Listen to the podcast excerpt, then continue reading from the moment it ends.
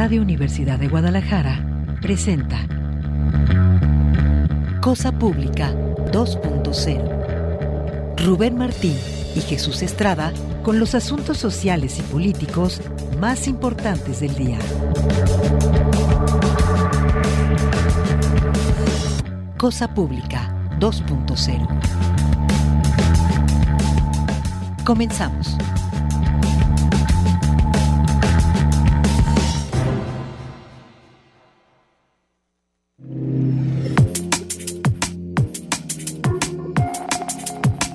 Hola, ¿qué tal? ¿Cómo están? Eh, espero que todos estén muy bien. Bienvenidos a Cosa Pública 2.0, el espacio que preparamos para compartirles con mucho gusto en este horario una selección de los temas sociales y políticos que nos parecen los más urgentes de la muy amplia agenda informativa de Jalisco, de México y, cuando podemos, también temas internacionales. Estamos transmitiendo en vivo este viernes 3 de febrero acá desde la cabina de Radio Universidad de Guadalajara.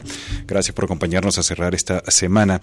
Vamos a compartirles varios asuntos en esta tarde. Por supuesto que le vamos a dar seguimiento a otra crisis que hay en torno a la violencia extrema machista, sobre todo en la figura de feminicidios. Y esto porque, a pesar de que el sujeto, el presunto asesino de Alejandra y de Liliana, eh, pues este doble asesinato ocurrido en la agencia del Ministerio Público allá en Poncitlán, este tipo ya fue detenido, de hecho hoy en la mañana ya hubo eh, su primer proceso legal, pues todavía hay muchísimas voces de indignación exigiendo justicia tanto de parte de los familiares de las víctimas como también de especialistas que están exigiendo a las autoridades pues que refuercen los protocolos de seguridad en las agencias del Ministerio Público para evitar este tipo de situaciones y aún una, exigiendo al gobierno digamos cambios más profundos en lo que es la política de atención a la violencia eh, de género, a la violencia machista.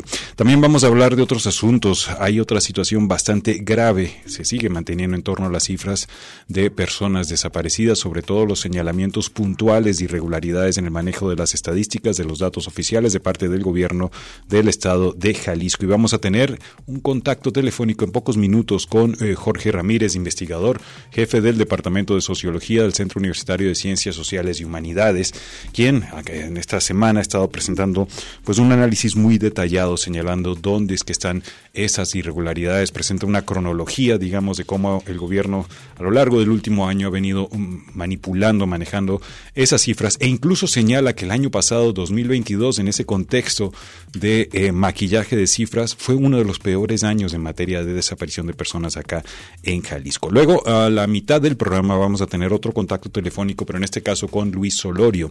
Él es ex secretario general del Sindicato de Trabajadores Unidos de Honda de México, es uno de los sindicatos que durante muchos años ha tratado de luchar para erradicar ese mal llamado los sindicatos o contratos de protección patronal de parte de sindicatos charros.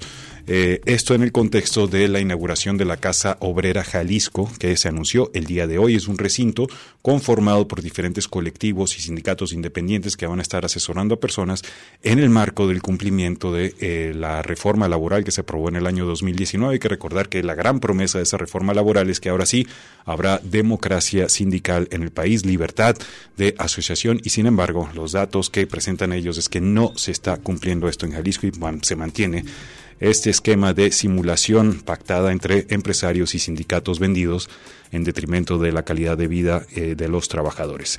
Es parte del menú que tenemos en esta tarde. Antes de los detalles, quiero agradecerle a Alejandro Coronado por el apoyo en la producción de este espacio y también está acá al lado del teléfono que tenemos en la cabina. Si usted quiere llamarnos y compartirnos sus opiniones, sugerencias, comentarios, denuncias, críticas, eh, convocatorias, todo es bienvenido. El número es el 33 31 34 22 22, extensiones 2801, 2802, 2803.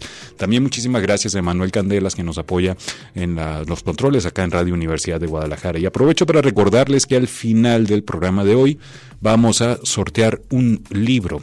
El libro es Joder a México, es obra de el monero y amigo Chavo del Toro, eh, pues este eh, gran exponente, digamos, sobre todo de una manera muy ácida, como expone a la clase política local y nacional en sus cartones. Y pues vamos a estar rifando el libro de Chavo del Toro, Joder a México, al final del programa de hoy. Tienen, pueden anotarse para este concurso a través del teléfono en la cabina o también a través de nuestras redes sociales, arroba Cosa Pública 2 en Twitter, Cosa Pública 2.0 en Facebook, ahí nos pueden escribir, anotarse. Y eh, pues recordamos también que en ambas plataformas estamos transmitiendo este programa en vivo pero en formato video, si usted nos quiere acompañar por ese medio. Bien, vamos a arrancar con esta serie de reacciones que ha habido en torno al terrible asesinato de Alondra y Liliana, que se marca en la crisis por incremento de feminicidios, que por cierto no reconoce el gobierno del Estado, pero ayer Guadalupe Ramos de Cladem aquí nos detalló cómo efectivamente están siendo asesinadas más mujeres en Jalisco y sin embargo las calificadas como feminicidios lamentablemente van a la baja, a la baja por estos criterios eh, absurdos del gobierno del Estado. Pero bueno, en este marco del velorio del último adiós que se le dio a Liliana y Alondra, los familiares están exigiendo justicia, debe pagar por lo que hizo el presunto asesino. Indignación es lo que se vivió el día de ayer en Poncitlán, donde amigos, familiares y habitantes le dieron el último adiós a Liliana y Alondra, quienes fueron asesinadas presuntamente por Christopher Gerardo en el interior dentro de la agencia del Ministerio Público allá en Poncitlán.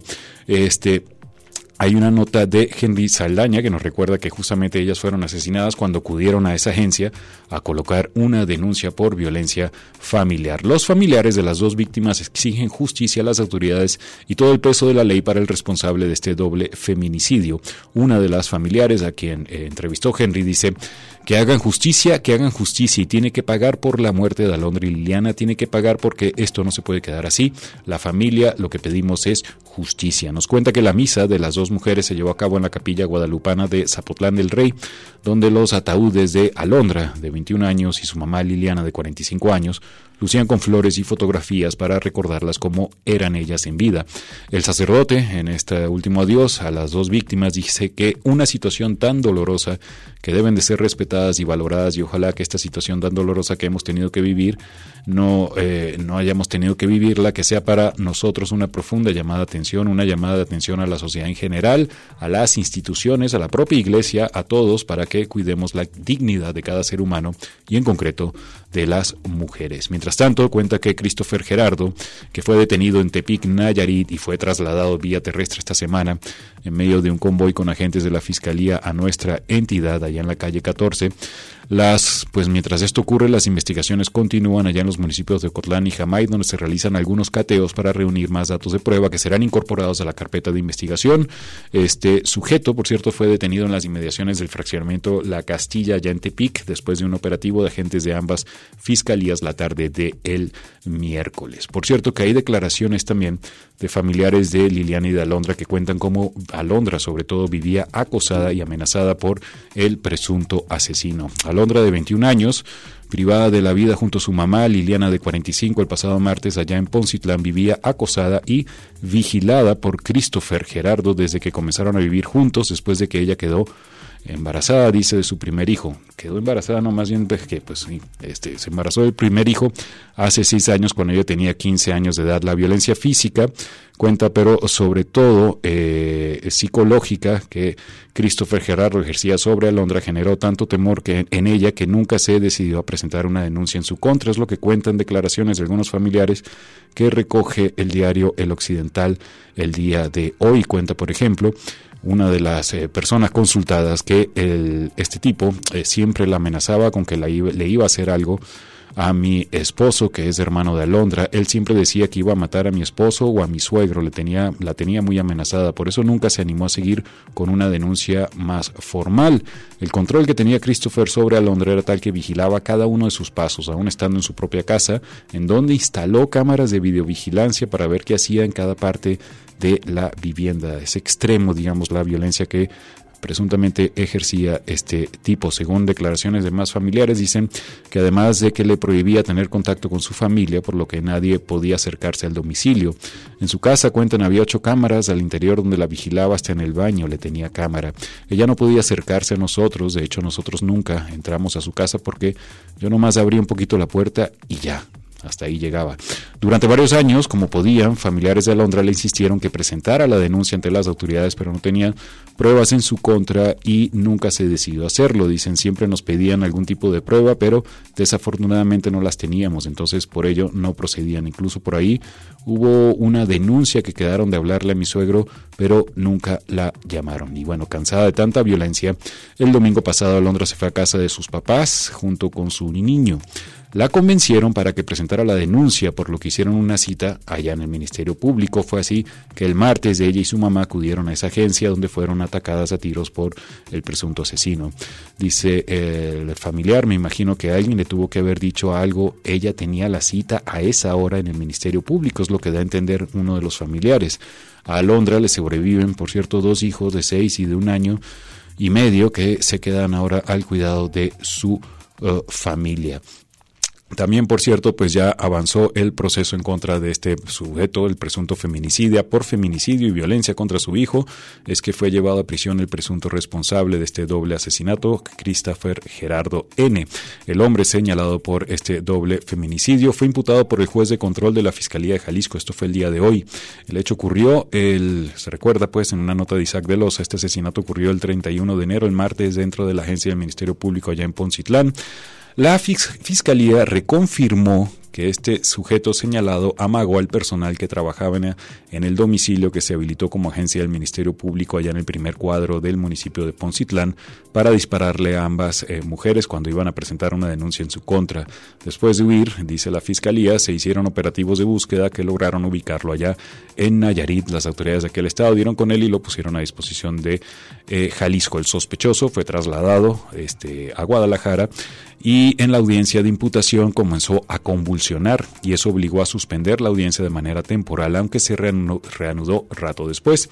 El detenido informó la fiscalía se acogió al término constitucional de las 144 horas que establece la ley, por lo que se le impuso prisión preventiva oficiosa y se fijó el martes 7, el próximo martes 7 de febrero, como fecha para desahogar la audiencia de continuación. Los detalles de la nota de Isaac de Loza de lo que ocurrió hoy, que por cierto vamos a pasar un pequeño fragmento de un audio, de una eh, nota del canal Quiero TV. Dice, esto fue por redes sociales del canal, luego de que la audiencia de Christopher N., presunto feminicida, fuera suspendida por un supuesto ataque epiléptico, pues este Quiero TV habló con el coordinador estratégico de seguridad Ricardo Sánchez Berumen, quien dijo que todo esto fue un engaño. Por cierto, que ahí en la nota también habla sobre eh, las críticas que se han hecho por la falta de seguridad en las agencias del Ministerio Público y también eh, le preguntan sobre, hay que recordar que está pendiente también el asesinato de cuatro personas que fueron desaparecidas de, de Colotlán, que viajaban a Zacatecas, desaparecieron y fueron localizados en una fosa.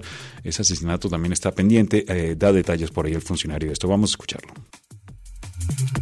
Tras suspender la audiencia del presunto feminicida de Alondra Liliana porque Christopher N. debió ser trasladado a la Cruz Verde Municipal por un ataque epiléptico, los médicos determinaron que no había impedimento para continuar puesto que parecía había fingido la convulsión. Informó en exclusiva a Quiero TV el coordinador estratégico de seguridad de Jalisco, Ricardo Sánchez Berúben. Se escoltó, se trasladó con todo el personal de seguridad correspondiente para evitar alguna situación compleja. Al momento de que llega el médico, este determina que no afecta eh, su situación de salud no afecta el desarrollo de la audiencia, ya se reanuda, vuelve a ser trasladado a los juzgados y simplemente se le ordena tener un personal médico ahí de guardia por si llegase a darse otra situación de esta naturaleza que lo pueda atender de inmediato. En relación a incrementar la vigilancia en juzgados, señaló. En los juzgados hay vigilancia permanente. Eh, muestra de ello, pues el traslado que, que se llevó a cabo de este imputado en el caso de un, de un distrito regional, que es el caso del distrito de Ocotlán, quien es trasladado, hay seguridad permanente y también la autoridad penitenciaria o la propia autoridad de la fiscalía, según el riesgo del detenido o según el riesgo de la persona que está haciendo, que está llevando a cabo su audiencia, es que se solicita eh, reforzar la seguridad de los propios complejos eh, de las salas de juicios orales. Finalmente, sobre los avances en el caso de los jóvenes que fueron asesinados en Zacatecas, señaló que siguen en contacto con la Fiscalía de Zacatecas, quien será la responsable de dar los pormenores del caso. Con información de Gina Flores, Quiero TV. Pues ahí están los detalles que ofrece el coordinador de seguridad. Antes de irnos a la pausa, tenemos más información, pero también quiero compartirles, hay una información que eh, publica en su cuenta de Twitter la compañera periodista Elsa Marta Gutiérrez, y dice que Alondra y Liliana contaba, Alondra Liliana contaba con orden de restricción en contra de este sujeto. Fue emitida por el síndico del ayuntamiento de Poncitlán, un día antes de ser asesinada junto con su madre allá en la agencia del Ministerio Público. Alondra también había acudido al Instituto de Igualdad Sustantiva entre Mujeres y Hombres Municipal. Ahí es lo que señala y presenta algunos de los documentos sobre las denuncias que efectivamente ya había presentado Alondra poco antes entonces de ser asesinada. Vamos a hacer la primera pausa, tenemos más información, acompáñenos.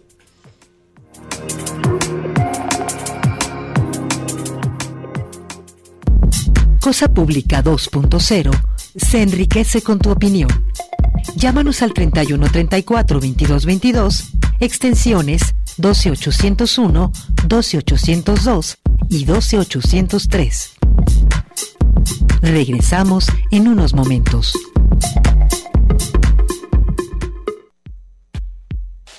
Cosa Pública 2.0. Regresamos.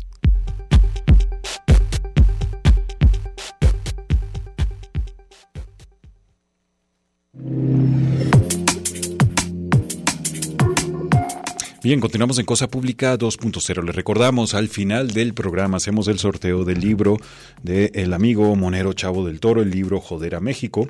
Pueden anotarse llamándonos al teléfono en cabina 33 31 34 22 22, extensiones 2801, 2802, 2803 y también en las redes sociales.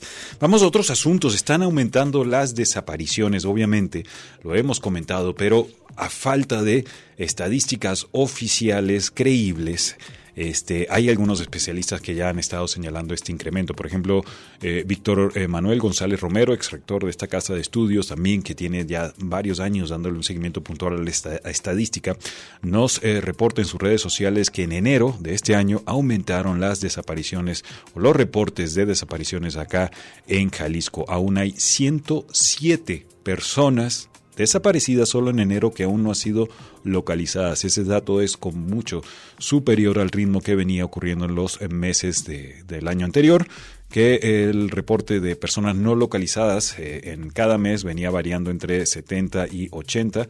En enero de este año llegamos a 107. Sin embargo, está eh, otro especialista, el doctor Jorge eh, Ramírez, del, comentábamos del Departamento de Sociología del Centro Universitario de Ciencias Sociales y Humanidades, que también esta semana ha estado presentando análisis muy puntuales de esta situación. De hecho, por ahí tienen un intercambio en Twitter, Jorge Ramírez y el doctor Víctor González Romero coincidiendo en este incremento. Pero, ¿qué está pasando con los datos, con las cifras oficiales? Justo para eso le agradecemos a Jorge Ramírez que tome esta llamada telefónica. ¿Cómo está, doctor? Buenas tardes.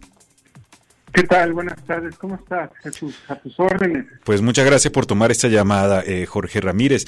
Hemos estado eh, siguiéndolo en sus redes sociales. Recomendamos a todos también que lo sigan para que eh, obtengan de primera mano la información que usted ha estado compartiendo. Y de hecho compartió también un análisis en su blog señalando justo este desastre que hay con la manipulación en torno a las cifras de desaparecidos que hacen las autoridades de Jalisco. Justo queríamos que nos explique un poco esto, por favor.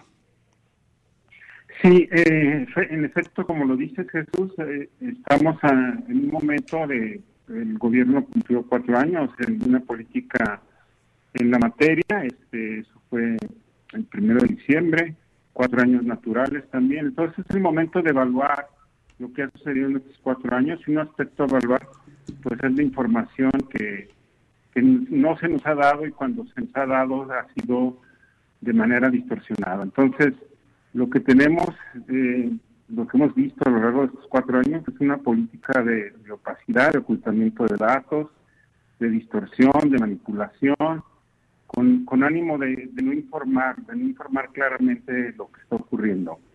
Entonces, este, tenemos que, señalar eso, una cosa pues muy grave, porque justamente los problemas se dimensionan teniendo la, información, los datos, y ese es el primer aspecto que, ha negado esta, esta administración. Doctor eh, Jorge Ramírez, una duda. Eh, nosotros más o menos el registro que tenemos es el momento de marzo del año 2022, que es cuando prácticamente el gobierno de Estado dejó de, en el abandono lo que es el registro nacional de personas desaparecidas, un registro que se alimenta con información estatal. Ahí suponíamos que inició toda esta cuestión del manejo extraño o irregular de las cifras, pero en su análisis usted señala que esto empezó incluso antes, ¿no? Sí, este, si, si uno hace el rastreo de los informes de gobierno de, de, Enrique Alfaro en estos cuatro años, desde ahí se, se comienza a ver una estrategia orientada a, a, simular una realidad que no está ocurriendo, a mostrar que las desapariciones inclusive iban a la baja durante dos, dos años seguidos se, se mencionó que había una caída en las denuncias y, realmente no fue así. O sea, habían separado los reportes a la comisión de búsqueda, eso los tratan todavía como una, una cosa distinta, como si se denunciaran otra clase de, personas y, no, no las suman con las denuncias. Entonces, desde ahí empezó un problema de, manipulación en, no juntar los datos, ¿no? Y luego, este, pues hubo una, un intento de, demostrar que justo nada más fijándose en las denuncias, pues estas iban a la baja. Y resulta que no, resulta que no iban a la baja. El, año pasado este, se dieron cuenta que, no era así. Y lo que hubo, pues en lugar de informar, eh, contamos un silencio, ¿no? Este, que me parece muy grave, ¿no? Una autoridad que no informa cuando las, las denuncias están subiendo, pues este, casi incurre en responsabilidad criminal. Así es. Ahora, en ese contexto de no informar, está la situación de que aumentaron el año pasado, eh, según los cálculos, la cantidad de personas desaparecidas en medio de esa situación de falta de información oficial. Sí, así es. Este, el año pasado, de hecho, pudo haberse registrado un, récord en el Estado durante el 2022.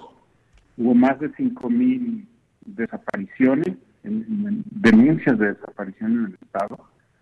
Eso hay que decirlo porque hay que contabilizar las denuncias que se resuelven, las personas que localizan y las que quedan pendientes de localizar. Si uno suma esas dos cantidades, estamos hablando de más de 5.000 casos el año pasado.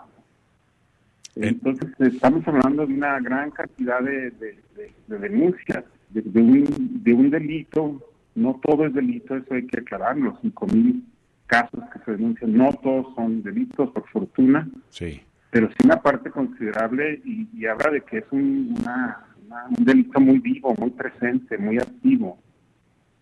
De esos 5.000 casos del año pasado, eh, ¿cuántos permanecen sin ser localizados? Para ese año, para el año eh, nada más del 2022, son 2.300, un poquito más de 2.340, algo así, pues no veo la cifra, pero por ahí tenemos esa cantidad.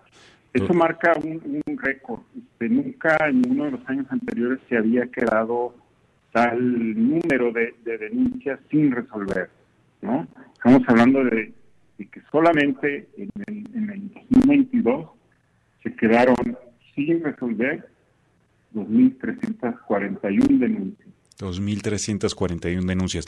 También me parece que usted hace un análisis interesante sobre la tasa diaria de desapariciones, que ahí también se refleja un incremento eh, eh, en lo que fue el año pasado aquí en Jalisco. Sí, eh, curiosamente, mientras el el gobierno decía, en abril nos dijo que había caído, imagínate, había caído el 40% casi las denuncias, eso lo dijo en abril. El gobernador. Este, con datos de abril lo dijo en mayo, eso gravísimo. Y lo que vimos, siguiendo los datos que ellos mismos presentan, porque no son otras cifras más que las de ellos, pues vimos que estaba acelerando la tasa, ¿no? A, a razón de cinco denuncias por día. Cinco denuncias diarias. De, ver que es, un ritmo vertiginoso de denuncias, un delito muy dinámico, es una realidad pues también compleja, ¿no? Porque ahí se está mezclando una, una situación que no, ahí no había tenido el gobierno una solución, una atención, que es el, el tema de, las, de los adolescentes que se escapan de sus hogares, ¿no? Se escapan de sus entornos por, situaciones de violencia estructural y que creo que, es otra crisis que luego trataremos de ella asociada a la crisis de la desaparición forzada. Ese es un tema bastante interesante el que está planteando, porque también a lo largo del último, bueno, de los últimos años, la insistencia del gobierno es que la mayoría de las personas, creo que llegó a afirmar el gobernador algo de que nueve de cada diez desapariciones casi que son eh, voluntarias, este, pero no especifican cuáles son las causas de esa ausencia voluntaria, ¿no? Siempre se queda ahí al margen y como dando una justificación para pues no realizar investigaciones prácticamente. Pero ese es otro tema también, el tema de la violencia familiar entre casa y por qué muchas personas o jóvenes sobre todo están abandonando el hogar. Pero volviendo a esta situación, doctor Jorge Ramírez, entonces aumentaron la tasa diaria el año pasado, la cantidad general también, más de 2.300 personas que desaparecieron en 2022 que siguen desaparecidas. Y eh, en medio de todo esto, el silencio de parte de las autoridades. Si informaran, doctor Jorge Ramírez, de esta situación, si hubiera un seguimiento puntual, real de las estadísticas de los casos, ¿podría haber alertas y se podría prevenir esta crisis? Pues mira, este, lo que uno espera de un gobierno, lo primero es el compromiso con, la transparencia, con la hay una, una obligación de, informar, es un acto responsable que no lo hemos visto en esta administración. El tema tratan de ocultarlo, de disimular que no está ocurriendo nada grave, pero pero sí está ocurriendo, ese es el, caso, ¿no? Tenemos a la fecha casi 14.000 denuncias en el piso de, de, no, no resueltas, ¿no? 14.000 casos de personas desaparecidas que no sabemos ni qué les ha pasado, ni qué les pasó, ni dónde están. Este, y tú lo mencionaste al inicio bien, pues se abandonó la plataforma nacional y de manera irresponsable, desde marzo del año pasado no se informa a la Federación de Casos. Esa cifra ahí se congeló, un poco más de 15 mil, y seguimos sin, sin saber por qué hay un doble registro. registro federal que te dice hay 15 mil personas desaparecidas y un registro estatal que son casi 14 mil. Y eso pues con las cifras ya rasuradas, digamos. Hay otra cuestión también que plantea que a la par que hay un silencio, hay una manipulación de las cifras, aumentan las desapariciones, también está bajando la eficacia al momento de identificar a personas, sobre todo las que son halladas en fosas. Este, hay una caída en la identificación de cuerpos también, doctor eh, Ramírez. Sí, eh, en efecto, el, año pasado podríamos decir que fue el, peor posible porque no solamente se incrementaron los registros, las denuncias y reportes de desaparición, sino también hubo una caída en, el, desempeño, ¿no? En dos sentidos, la caída, una disminución del 12% en, en las personas localizadas respecto a lo que se había alcanzado en el 2019 y también un, desplome todavía más, más severo en cuanto a localización de, perdón, en cuanto a identificación de personas eh, que han extraído de, fosas. Ahí también hay una caída muy, muy, muy grande, ¿no? Eso, yo creo que fue eh, el peor año que, que ha tenido esta administración fue en el 2022 no, no lo han dicho, no lo han reconocido. Todavía en octubre quisieron imponer, salir con esta narrativa de que están reduciéndose las denuncias 12%, lo cual simplemente es resultado de manipular los datos, ¿no? Eh, Eso realmente enoja, creo que debería de haber una ira ciudadana en torno a estas cifras, porque no estamos hablando de de carritos de paletas o de dulces, son, son personas, son tragedias las que están detrás de cada, cada número. Y, sí, la verdad es que causa enojo esta, esta manipulación. Una última pregunta, doctor Jorge Ramírez. ¿Esto podría llevar eventualmente a eh, fincar algún tipo de responsabilidad a, esta actuación, a esta estrategia de disimular o de eh, maquillar o manipular las cifras de algo tan grave como esta crisis en torno a personas desaparecidas? Pues sí, mira, no quisiera yo ver al Estado en una situación así, quisiera que antes de que siguiera este desorden de las cifras, pues se sintieran presionados, tienen dos años por delante y todavía, aunque tardíamente, podrían hacer un acto eh, que se los reconoceríamos de transparencia, de apertura de datos, de compartir los informes que tienen los estudios. Este, antes de llegar a un escenario como el que describes, que podría construirse, yo exigiría, pediría, me sumaría a los que de muchas maneras han demandado que se transparente la información. No, pues es urgente, necesitamos esa información para atender esta crisis, localizar a estos por lo menos 15.000 desaparecidos y sobre todo evitar que esto continúe repitiéndose, el tema de la prevención. Pues muchísimas gracias. Muchísimas gracias, doctor Jorge Ramírez, por este contacto, por compartirnos esta información tan grave y si le parece, pues nos mantenemos en comunicación. Gracias, Jesús. Hasta pronto. Que esté muy bien. Hasta luego. Pues ahí lo tiene la recomendación para que sigan a Jorge Ramírez en sus redes sociales y también al doctor Víctor Manuel González Romero. Son dos de las fuentes, digamos, que están dándole seguimiento a las cifras y esto a falta de información oficial que esperamos que en algún momento regrese la transparencia a esta situación, a esta crisis tan grave. Vamos a un corte y continuamos en Cosa Pública 2.0.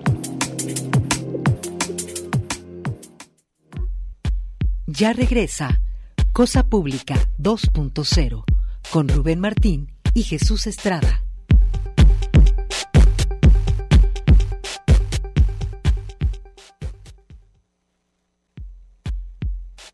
Cosa Pública 2.0. Regresamos.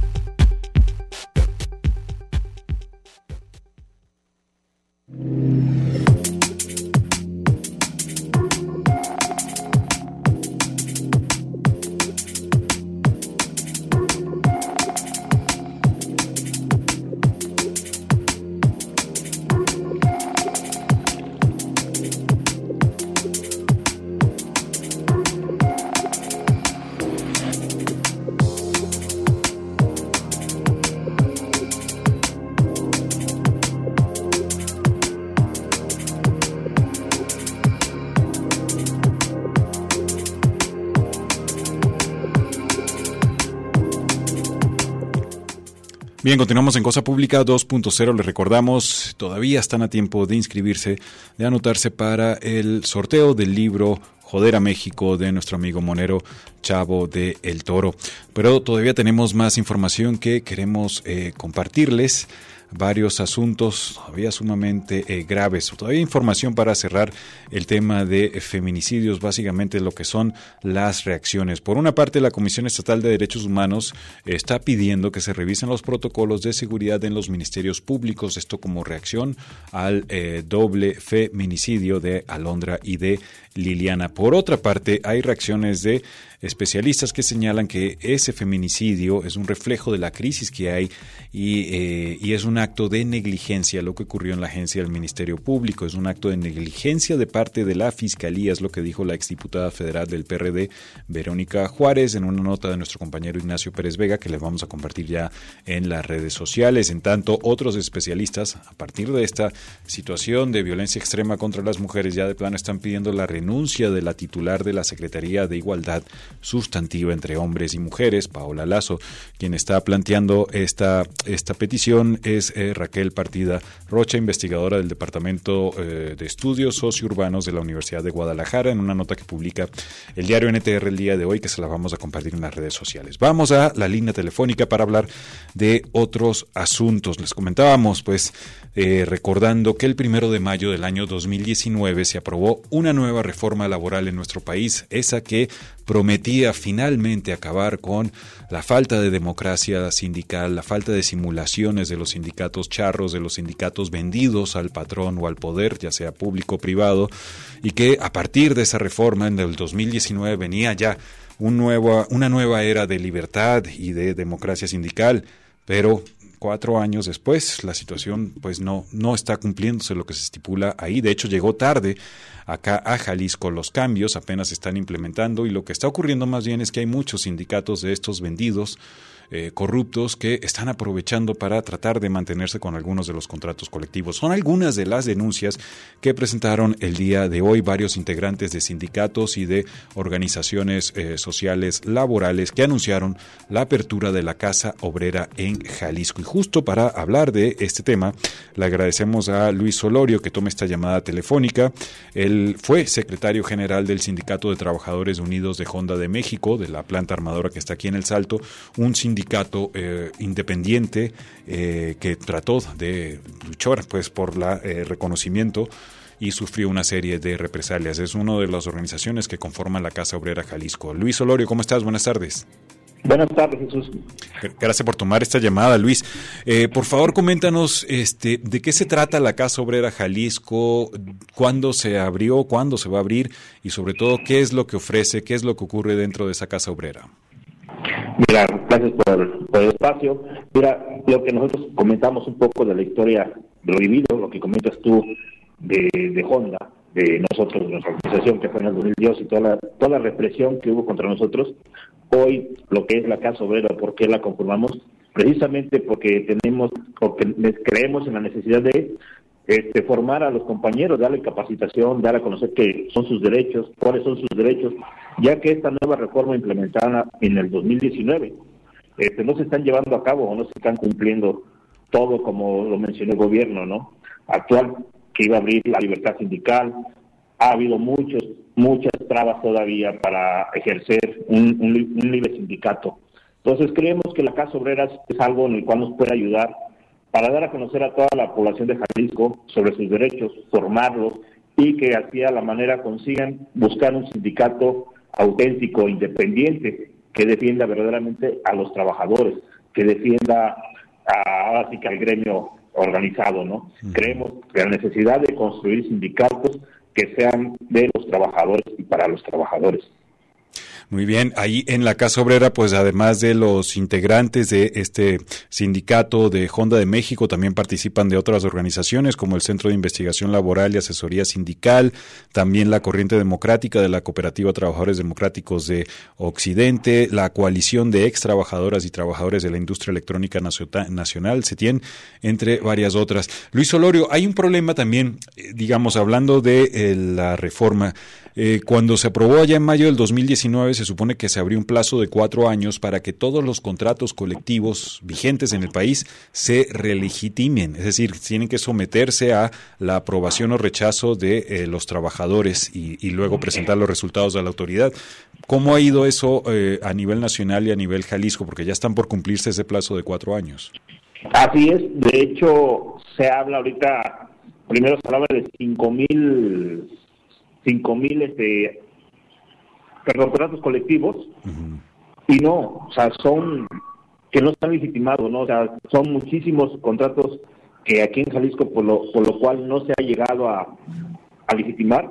Un ejemplo, vamos a comentar el caso de las compañeras de Samina que hace poquito pasaron, estuvieron en una legitimación de contrato en el cual se llevaron las votaciones, más sin embargo no se han este, presentado a los trabajadores si ganó el sí o si ganó el no. Ante esas cosas nos hemos estado enfrentando. Digo, no han cambiado los hechos de la reforma laboral que fue en el 2019. Aquí en Guadalajara no se están haciendo las cosas este, correctamente y es por lo cual queremos estar, pendientes o manifestándonos para que estén llevando la legitimación de contratos, que en el 2000, que en el 2023 en mayo se van a quedar muchos sindicatos o más bien muchas este, empresas sin haber legitimado esos contratos y qué va a pasar con ellos, cuántos van a quedar en el aire. De hecho, bueno, eh, ahí en el, el, boletín de prensa comentaban que a nivel nacional, de los 139 mil contratos colectivos de trabajo que hay, apenas el 9% hasta ahora son los que han sido legitimados. Así es, es correcto. ¿En Jalisco es más o menos el mismo, la misma situación, ese ritmo? Es la misma situación, es la misma que nos estamos enfrentando. Menos del 10% hasta ahora y ya el plazo, el plazo vence en mayo. Ahora, esta situación de Sanmina que comentabas es gravísimo, eso también lo exponen. Sanmina es una de las transnacionales electrónicas más grandes de, pues del país y de, de México acá instaladas. Miles de personas están ahí trabajando, sobre todo allá en el sur de la ciudad. Y entonces en noviembre del año pasado es que se realizó el proceso supuestamente para legitimar eh, el contrato colectivo, pero esta es la fecha y todavía no han informado cuáles son los resultados. Todavía no hay, todavía no hay información de qué es lo que está pasando, si ganó el sí o si ganó el no. Es, un, es algo ilógico y que las autoridades no pongan una regla, ¿no? que se pongan, ya están las reglas, pero que no se lleven a cabo y que las autoridades se estén prestando para seguir con ese charrismo sindical que tiene la, el CTM, que es la CTM ahí en, en Samina. Otra situación que exponen también con otra transnacional, en este caso una de origen alemán, Continental Automotive, esta que hace componentes electrónicos para automóviles, también acá al sur de la ciudad, dicen ahí que a los trabajadores los hicieron firmar que aceptaban supuestamente un cambio de horario, pero en realidad estaban firmando la legitimación del contrato colectivo firmado con la CTM. Gravísimo también esa denuncia, ¿no, Luis? De hecho, no nada más ese, ese Continental también, es grave la denuncia que están haciendo los compañeros, también con Honda, sin haber llegado todavía a la etapa de legitimación aquí a Guadalajara, ellos ya lo habían llevado en el 2020. O sea, apenas acaba de entrar la reforma y ellos ya hicieron esto y no lo hicieron en votación, lo hicieron base a nómina, como si fuera nómina. Actívame tu nómina y esta es ya la legitimación de contrato. O sea, ni siquiera los compañeros fueron a una urna a votar. No, pues eh, también grave. Otro caso que señalan ahí también de la llantera transnacional Goodyear en la planta del Salto, dice que despidieron a un grupo de trabajadores que estaban organizándose para formar una planilla y que los despidieron supuestamente para favorecer al actual comité ejecutivo que está pues a favor de la empresa. Es correcto, es otro otro caso más en el cual los compañeros que están en la, ahí en Goodyear están haciendo algo indebido con los trabajadores. Cualquier que alce la mano, calce la voz, es despedido. Son varios compañeros ya despedidos por quererse organizar y tener un, verdadero sindicato, ¿no? También comentan que ahí en Casa Obrera Jalisco ya han estado recibiendo también trabajadores, dicen que de muchas otras fábricas, empresas, que también denuncian algo similar. Eh, suele ser que personal de recursos humanos los está llevando a votar a favor de eh, mantener el contrato colectivo actual vigente con los sindicatos charros, ¿no? Es correcto, de hecho, este, aquí en Casa Obrera lo que vamos a, estar recibiendo, como me mencionabas tú, ya, nos, ya se nos han acercado trabajadores por algunas irregularidades, algunas empresas también, que ahorita nos estamos dando cuenta que están actuando de despedir a los trabajadores y no les dan finiquito, sino que les están dejando pasar el tiempo, transcurriendo el tiempo, para que no les den, son dos meses lo que le tienen que dar este, para que le puedan ellos reclamar un finiquito. La empresa le está dando vueltas y vueltas para que no les den nada de, liquidación a los trabajadores. Son despedidos sin recibir nada a cambio. Y eso no, es una empresa, son en varias empresas que se ha llevado, este, está pasando esto aquí en Guadalajara. No, pues es terrible lo que está ocurriendo. Es decir, en todo este contexto de incertidumbre están las empresas y los sindicatos charros tratando de asegurarse la permanencia de estos terribles contratos de pues que son van en detrimento de la calidad de vida y de trabajo de, miles de personas y lo que hacen es favorecer al capital, ¿no? Así es. Ahora, ¿qué puede ocurrir si llega el mes de mayo y, este proceso de legitimar los contratos colectivos no ha terminado o lo poco que se ha legitimado es en base a irregularidades como esta que han expuesto? Pues es lo que nosotros tratamos, de organizar a los compañeros, a todos esos, esos contratos que van a quedar en el aire, organizar para que verdaderamente puedan tener un sindicato independiente, ¿no? Ahora sí, auténtico de ellos, y es lo que nosotros como Casa Obrera tenemos que buscar a los compañeros para asesorarlos y ellos se puedan organizar. ¿Dónde está ubicada Casa Obrera y físicamente y, qué maneras hay de contactarlo aprovechando a pues que los radioescuchas eh, quieran eh, tener un contacto con Casa Obrera Jalisco? Ok, muchas gracias. Es Epigmenio González, 1024, Colonia Mexicalcingo. Estamos como redes sociales, como en Facebook, como Casa Obrera Jalisco, y nuestro teléfono de WhatsApp al cual se nos pueden nos pueden contactar es el 30 y permítame sí 33 21 70 12 92 y el teléfono local Ajá. 33 36 14 8452. Perfecto. Y en redes sociales como Casa Obrera Jalisco. Así es. Eh, Luis, eh, antes de despedirnos a las personas que nos están escuchando, este es el momento, digamos, a personas que estén hartas de una falta de representación sindical, falta de protección de un sindicato auténtico, que estén hartas de sentir la explotación de la bota del patrón sin una manera de defenderse. Este es el momento de formar un sindicato auténtico y cómo se puede hacer. Es sencillo, relativamente sencillo en el marco de estos cambios eh, legales. Eh, en teoría, pues sí, como lo hemos comentado, ¿no? Ya quitar al organizar un sindicato ahora independiente en, en la ley es, es, ¿cómo te puedo decir? Es rápido, ¿no? Pero ya en los hechos ha costado a algunos compañeros organizarse. Por eso el, el, el acompañamiento de Casa Obrera, tratar de acompañarlos para que ellos se organicen, ¿no? Perfecto, pues ahí está la invitación entonces. Vamos a compartir también el boletín de prensa que ustedes nos, nos compartieron, que es importante, traen información de cómo han incrementado de una manera brutal las exportaciones en los últimos años aquí en Jalisco y sin embargo la plantilla laboral ha crecido mínimamente y bueno, las condiciones de trabajo ya nos han señalado compañeros allá de, de, eh, de varias centrales de trabajadores, pues que se mantienen igual, sobre todo las trabajadoras de la industria electrónica dicen que las condiciones de trabajo están igual de graves a pesar de este aumento en exportaciones y en ventas. Así es. No, pues gracias a ustedes por el espacio.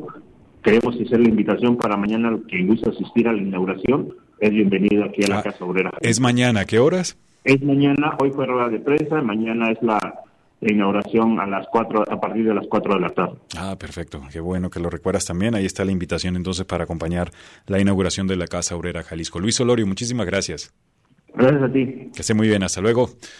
Vamos a hacer la última pausa y hacemos luego el sorteo del libro Joder a México de Chavo del Toro. Acompáñenos.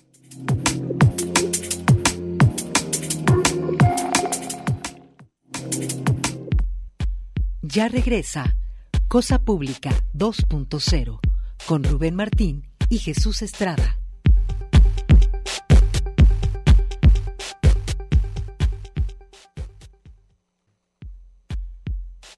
Cosa Pública 2.0. Regresamos.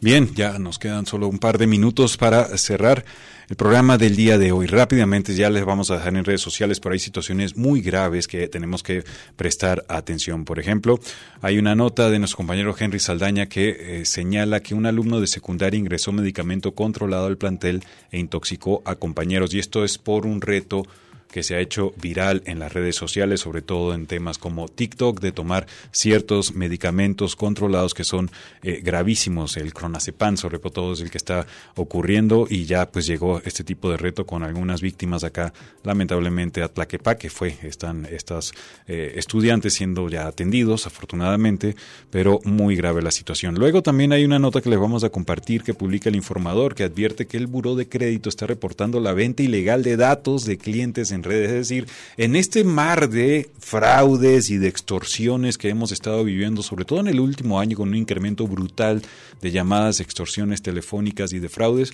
pues toda nuestra información personal ha estado ahí vendiéndose probablemente al mejor postor y esto es la que proviene del Buró de Crédito. Le vamos a dejar esa nota también en nuestras eh, redes sociales. Hay otras cuestiones también importantes que tienen que ver con la defensa del territorio, que ya también las dejaremos en las redes sociales, sobre todo cómo los vecinos de la colonia El Briseño en Zapopan mantienen aún la vigilancia permanente para frenar la tala de árboles provocada por las obras de renovación de las laterales de periférico. Tienen varios días los vecinos de esta y de varias colonias más también enfrentándose a la autoridad defendiendo eh, los árboles señalan que no habían sido socializados, que iban a ser eh, talados esos árboles, están sumamente eh, molestos. Son parte de las informaciones que le vamos a dejar ya en las redes sociales, junto con también temas internacionales. Se mantiene la crisis en Perú, situación muy grave porque la presidenta de ese país sigue negándose a adelantar las elecciones para este año, ya mantiene que tienen que ser en abril del próximo año, mientras tanto continúan las movilizaciones en buena parte de el país. En tanto que hay también crisis en Europa, sobre todo situación muy delicada porque eh, está por llegar armamento alemán y estadounidense a reforzar allá Ucrania por supuesto, es una situación que es vista como una provocación más de parte de el gobierno de Moscú. Dice, eh, advirtió Vladimir Putin de nuevo, nos amenazan los tanques alemanes, esto en el marco de los 80 años que se cumplieron de la victoria soviética contra las tropas alemanas. Y del otro lado del mundo también tensión entre Estados Unidos y China, que ya, digamos, se ha mantenido en los últimos eh, meses, pero ahora escaló con el tema de un globo que ha estado sobrevolando el territorio estadounidense, un globo enorme. Muchas personas que lo vieron pensaban que era un ovni, resulta que es un globo de espionaje chino que sobre todo ha estado volando sobre silos e instalaciones nucleares en Estados Unidos, algo que ya reconoció el propio gobierno chino, aunque dice que no era de espionaje, sino de eh, estudios meteorológicos que se salió de control ese globo. Es parte de las informaciones que lo vamos a dejar en las redes sociales. Vamos rápidamente a hacer el sorteo por el libro Joder a México de Chavo del Toro. Tenemos a ocho personas que se apuntaron para este sorteo. Emanuel Candelas, por favor, ayúdanos con un número del 1 al 8. Número 5. Eh, Carlos Huidor Alba. Carlos Huidor Alba se gana el libro Joder a México de Chavo del Toro. Le recordamos que tienen que venir en horarios de oficina, pero en concreto de 10 de la mañana a 3.30 de la tarde. 10 de la mañana a 3.30 de la tarde. Les recordamos que estamos aquí en Parque Industrial eh, eh, Belénes, en la calle Ignacio Jacobo. Es el número 29. Estamos acá a un lado entre el Auditorio Telmex y calle 2 para recoger su libro. Muchísimas gracias. Continúen disfrutando de Radio Universidad de Guadalajara. Ya empieza La Voz de la Luna, el, uno de los mejores programas con buena música con nuestra compañera Gabriela Bautista. Muchísimas gracias Alejandro Coronado por el apoyo en la producción de este espacio. Gracias también a Manuel Candelas. Le enviamos un cordial saludo a nuestro compañero Rubén Martín y nos escuchamos el próximo lunes. Que tengan buen fin de semana.